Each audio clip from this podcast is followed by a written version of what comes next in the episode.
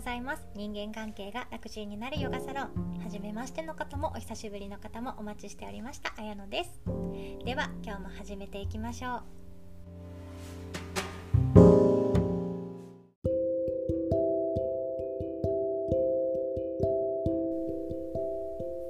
今日は眠りについてのお話ししようかなっていうふうに思います。っていうのもあのヨガのお客様からあの寝つきが悪いとか夜中に目が覚めてどうしようかって思ったっていうそういうあの辛いっていうようなお話の相談を受けて私もあのそういう経験があったので眠りに対しての考えをお伝えしたこととあとそれについて調べたことをシェアさせていただきたいなというふうに思います。で私もあの眠れない時ってあって眠れない日に限ってあ寝なきゃ寝なきゃやばいやばいってなってさらに焦って眠れなくなったっていうこともありますし翌日のこととかあのやらなきゃいけないことのことを考えすぎて眠れなくなっちゃったり覚醒しちゃったり。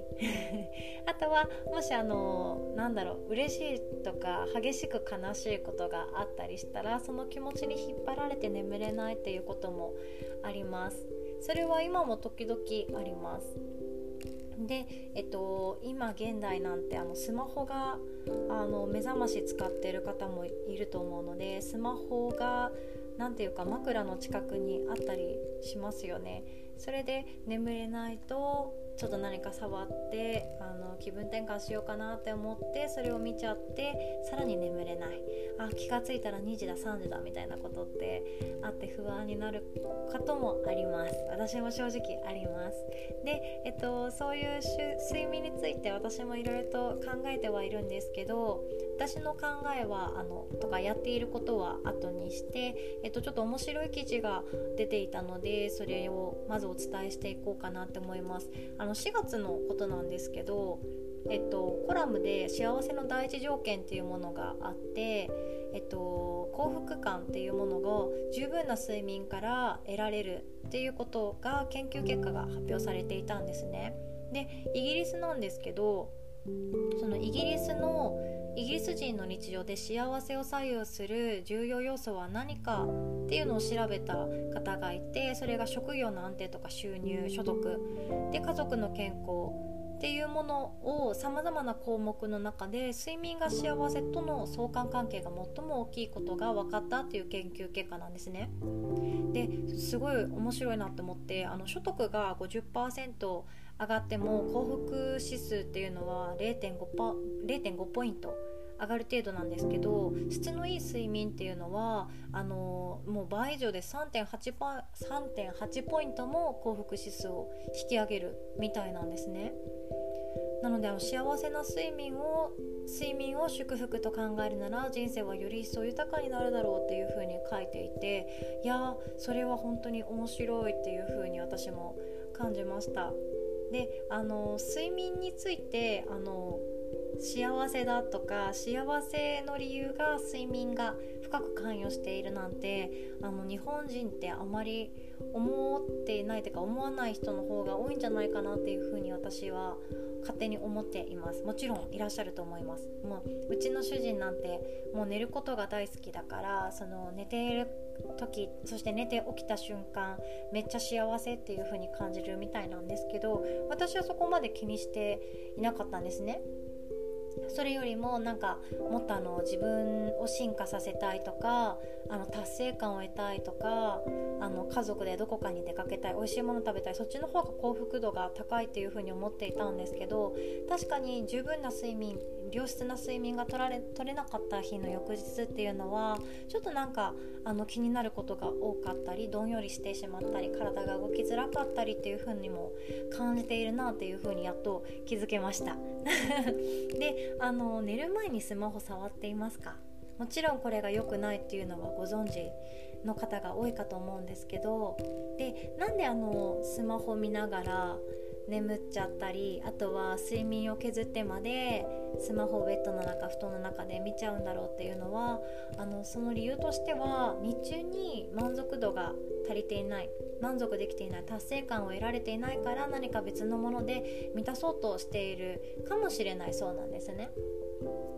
なのであのゲームとかやって達成感を得たりとかあとはあの本を読みたいとかそういうことにもつながっているかもしれないっていうふうにも書かれていました。で睡眠っていうのが本当にあの大事っていうのはもう前からも分かってはいることなんですけどなかなか眠れないですよね 眠れない日ありますよねでそれが、えっと、どういうふうに対応したらいいかなっていうのがあのよく聞くのが温かい牛乳を飲んでリラックスさせようっていうふうにもあるんですけどカロリーもし気にされている方は私は白湯を飲んでいるので白湯もほっとしていいですよっていうふうにあのお話ししたいなと思います。で白湯ってヨガではよく出てきてあの朝一番にあの白湯を飲んで今日も体を目覚めさせましょうとかそういう健康の維持としてとてもおすすめなんですけどあの左右寝る前にもとても気持ちいいなっていう風に思いました。そうするとすごいリラックスできます。であとはあのヨガの呼吸もあるんですけどその呼吸法っていうのはとても面白くってまたあの細かい話はまたいつかするんですけどあの吸う息と吐く息でだんだんと交感神経と副交感神経のバランスを整えて最終的には副交感神経副交感神経優位にして眠りやすい状態にしていくっていうものになっていくのかなって思います。なのでゆっくりと鼻から吸ってゆっくりと鼻から吐いて体全体を使って呼吸をしていくその呼吸に意識を向けている状態自体も副交感神経が優位になって眠りやすくなっていくみたいですよ。であとはあのちょっとツボの話にはなってくるんですけどあの100絵ってご存知ですかねあの100数字の漢数字の100に、えっと、合う会合の会って書いて百会って呼ぶんですけどここ万能のツボっていう風に言われていてあの何か体に不調がある腹痛とか冷えとか何でもいいみたいなんですけどその百会って呼ばれるツボを頭のてっぺんのところをあの押すと心を落ち着かせるっていう働きもあるみたいです。で100位の探し方がちょっと動画の方が分かりやすいんですけど耳のてっぺん。耳のちょうどペタンと顔頭に寄せてあげてその辺りに両手の親指をそれぞれ置きます。右手の親指を右の耳の上左の耳の上に左の親指を軽く置いて指先を天井に向かってぐーんと伸ばしていきます。でそうすると今度中指と中指が合わさるように少し手を頭のてっぺん同士にあの集合させていくと中指と中指が触れ合うと思うんですね。でそのまま頭のてっぺんに2つの中指を押していくと100円にたどり着きます。でこれと呼吸を合わせていくとあの結構入眠しやすいみたい。あの頭のてっぺんをゆっくりと軽く押してで息をゆっくり5秒間ぐらい吐きながら心地いいなって思う程度に優しくゆっくりと100を押していきます。で押した後は軽く息を吸って力を弱めてでまた息を吐きながら5秒間ぐらいゆっくりと優しく押していくっていうのを繰り返していくのもいいみたいですよ。であとはあのヨガではシャバーサナを最後にやるんですけどあれと同じようにあのあの姿勢って結構地面に深く沈んでいくように声であのなていうか皆さんの体を動かしている状態にはなっていくんですけどあの姿勢って結構眠りやすかったりするんですね。でその時にあの肩に力が入っていたりあと顎に力が入っているとあの体がベッドに深く沈んでいかない状態なのであの肩に力が入っている特にパソコン仕事が多い方は肩甲骨同士を気持ち寄せてあげて胸を開いてリラックスした呼吸をしていってで気持ち顎を引いてあげると後頭部が下に沈んでいきます。そうするとあの重力に従って体がゆったりと沈んでいくようなそんなイメージにもなっていくのかなっていうふうに思います。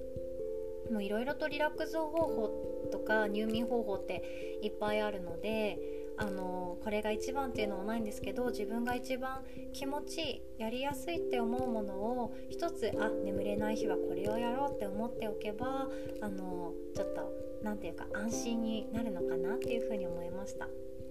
あとお風呂の時間とかあの夜の簡単なストレッチとかもいいかなっていうふうに思いますよ。ねなんかあのいっぱい動いた後ってちょっとリラックスでしやすかったり眠りやすかったりもしますしヨガでも瞑想する前にあのヨガのフローを行ってシャバーサナをしてから瞑想するっていうその流れが一番いいっていう風に言われているのと一緒で眠りに向けてストレッチあのいつもやるものを決めておいたら自分の体にも染み込んで眠りやすくなっていくんじゃないかなっていう風にも思いました。皆さんはどうですか？おすすめの入眠方法あればぜひ私も教えていただきたいです。もうなんか娘がハマって私も一緒にやってた動物の森が楽しくって私も眠れない日やっちゃうんですよ恥ずかしい そうするとなんかもう時がね経ってしまったりとかするんですけどいやいやいかんか気気をつけんととは思ってるんですけどね。ではこの辺にします。また是非おしゃべりしましょう。最後までお聴きくださりありがとうございます。おしまい。